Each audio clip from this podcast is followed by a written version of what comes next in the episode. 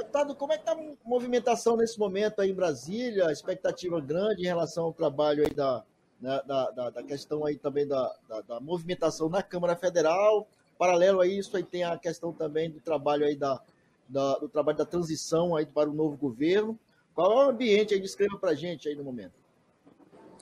Acho que é um ambiente muito bom, de muita esperança, de muita expectativa com a, a transição, com a boa condução da transição, apesar da, da, das dificuldades havidas com a atitude eh, não republicana do presidente eh, Bolsonaro, mas, apesar disso, a despeito disso, a transição anda bem, com os grupos instalados, as várias comissões instaladas, com uma coordenação muito competente do é, vice-presidente eleito é, Geraldo Alckmin.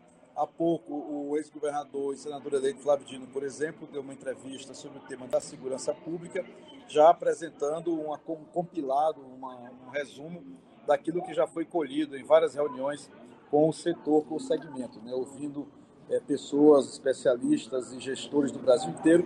E isso deu já uma primeira formatação importante. Em outras áreas também, do mesmo modo, as, as, as ideias sendo é, transformadas em diretrizes para serem apresentadas oportunamente ao presidente Lula.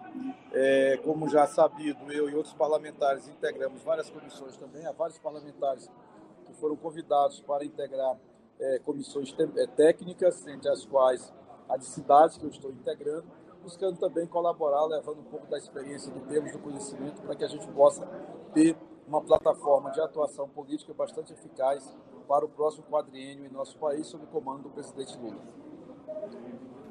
É, deputado Márcio Jorge Vieira, esse, é, há muitos temas importantes a ser debatidos na, na, nessa comissão, mas dentro desses temas importantes, qual o senhor acha mais prioritário para esse momento da transição? Olha, eu acho que primeiro é preciso a gente ter um, um, um roteiro seguro das ações é, nas várias áreas. Nós temos hoje uma premência imensa, que é a questão da saúde pública, especialmente no que concerne ao problema da, da residência da Covid no nosso país, um quadro novamente se agravando, e isso requer uma atenção muito especial da União, dos, dos estados e dos municípios.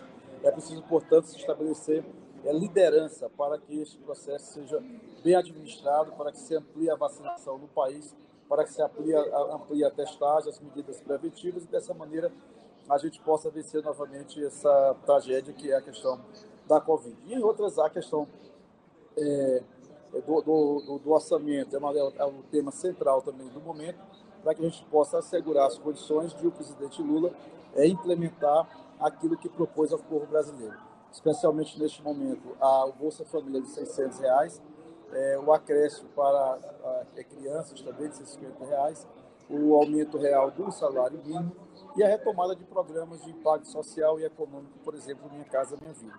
Então, então eu cito alguns que têm mais visibilidade, maior visibilidade e maior impacto.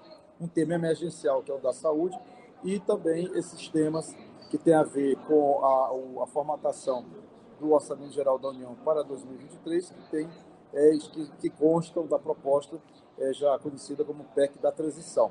Então é isso que se ocupa hoje, é, os esforços estão mais voltados concentrados para esses temas, Jorge Vieira.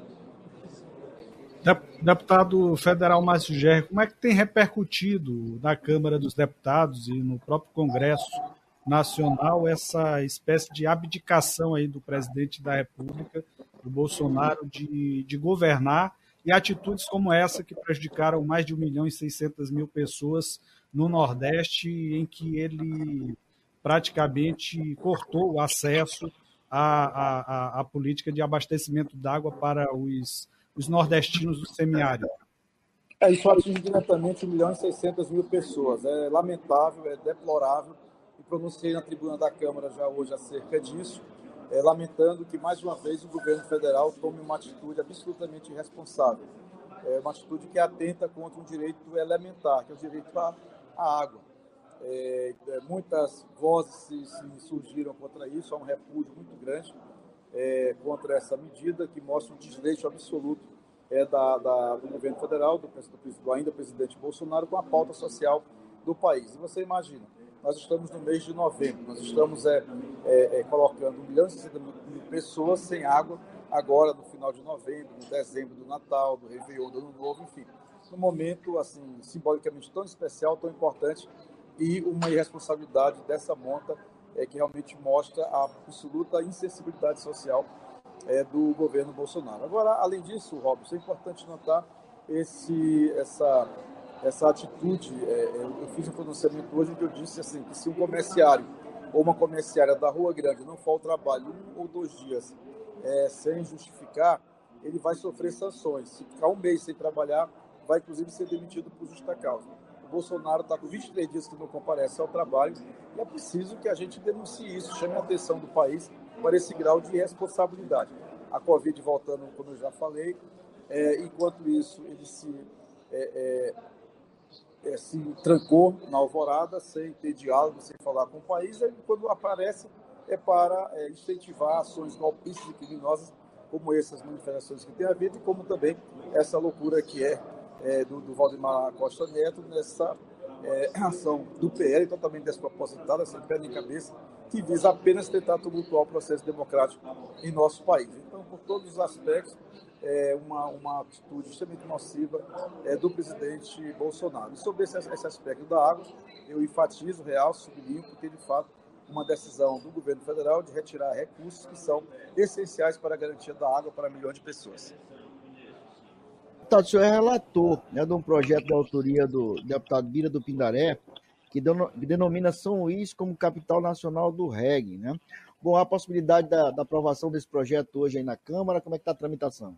Eu acabei de conversar é, com a mesa da Câmara, com o presidente da, da sessão, e nós já colocamos, já está na pauta de agora, inclusive eu estou aqui apressado, porque eu estou aqui do lado no cafezinho da Câmara, mas a, a assessoria pode a qualquer momento me acionar porque já está na urgência é, o pedido de urgência para votação desse projeto de lei e já também temos um acerto de fazer a, a, a aprovação do mérito ainda hoje. É uma proposição apresentada pelo deputado Bira do Pindaré, muito oportuna, muito importante, de grande significado simbólico para a nossa ilha de São Luís, para a região metropolitana, para o estado do Maranhão.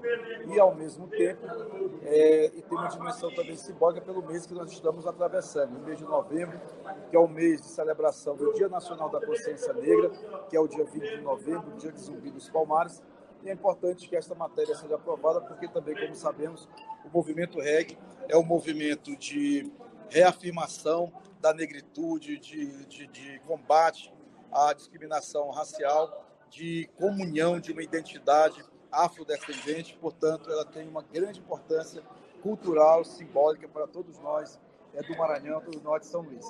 E esse projeto de lei do Bira, é, que coube a minha relatoria, ele transforma, institui São Luís como a capital nacional do reggae. Eu até brinquei há pouco com o nosso amigo colega Ademar Danilo, dizendo a ele que ao aprovar aqui a lei, esse projeto do Bira, vamos ter que fazer aí uma grande festa de reggae né, aí em São Luís para comemorar essa importante iniciativa do Bira que eu tive, estou tendo a honra de ser o relator.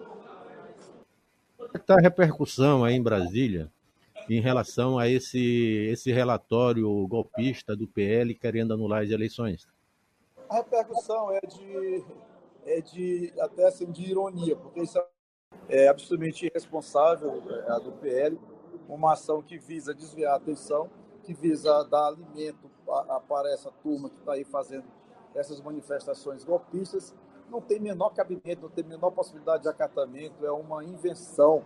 A eleição foi limpa, a eleição foi democrática, não, existe o reconhecimento da absoluta rigidez das urnas eletrônicas do nosso país, uma grande conquista da democracia brasileira. E o que eles estão fazendo aí é um ato de desespero, de quem continua inconformado com a soberana vontade do povo que elegeu o presidente Lula para governar o país por pelo menos quatro anos. O pessoal que perdeu devia se organizar para, quem sabe, em 2026 tentar de novo é, voltar ao comando da nação. Mas não dessa maneira. Golpismo não, a gente tem que preservar, respeitar e fortalecer a democracia brasileira e essa iniciativa do PL é realmente uma iniciativa absolutamente desastrada e absolutamente é, desprovida de sentido. Qual a sua avaliação sobre o desempenho do PCdoB, da Federação Brasil da Esperança, com PT e PV em nível nacional e aqui em nível estadual, e quais as perspectivas, os próximos passos para o futuro dessa, dessa federação e especialmente do fortalecimento do PCdoB? Olha, a federação foi uma grande iniciativa, foi uma, uma proposição que, que a nossa bancada do PCdoB foi atrás, é, mobilizamos outros partidos e conseguimos aprovar. E, e virou uma realidade. Na eleição de 2022, agora, já tivemos a Federação PCdoB, PT, PV, a Federação Cidadania, PSDB e a Federação Rede PSOL. Então veja que era uma ideia que realmente que fazia sentido, que tinha uma importância na configuração é, da disputa eleitoral democrática em nosso país. Estamos vivendo agora um processo também de fusões partidárias, é, de partidos que não alcançaram a cláusula de desempenho, a cláusula de barreira, e que estão se fundindo exatamente para fazer como fez o PCdoB em 2018, ao fundir-se com o PPL. Então, há uma mudança do cenário partidário em nosso país, de representação partidária da, da democracia brasileira. Para nós, foi uma experiência exitosa que nós vamos fortalecer cada vez mais. O PCdoB no Maranhão teve um excelente resultado, mantivemos a nossa presença aqui na Câmara dos Deputados com a minha reeleição, temos cinco deputados estaduais eleitos pelo PCdoB, portanto, uma das maiores é, é, é, bancadas da Assembleia Legislativa do Maranhão. Temos a segunda suplente do senador Flávio Dino e vamos é, fortalecer cada vez mais a nossa presença, a nossa atuação no dia a dia, na interrelação com os movimentos sociais, na organização do povo, na presença institucional no parlamento, nas câmaras municipais, nas prefeituras, no governo do Estado, dando apoio absoluto, integral à governança liderada pelo governador Carlos Brandão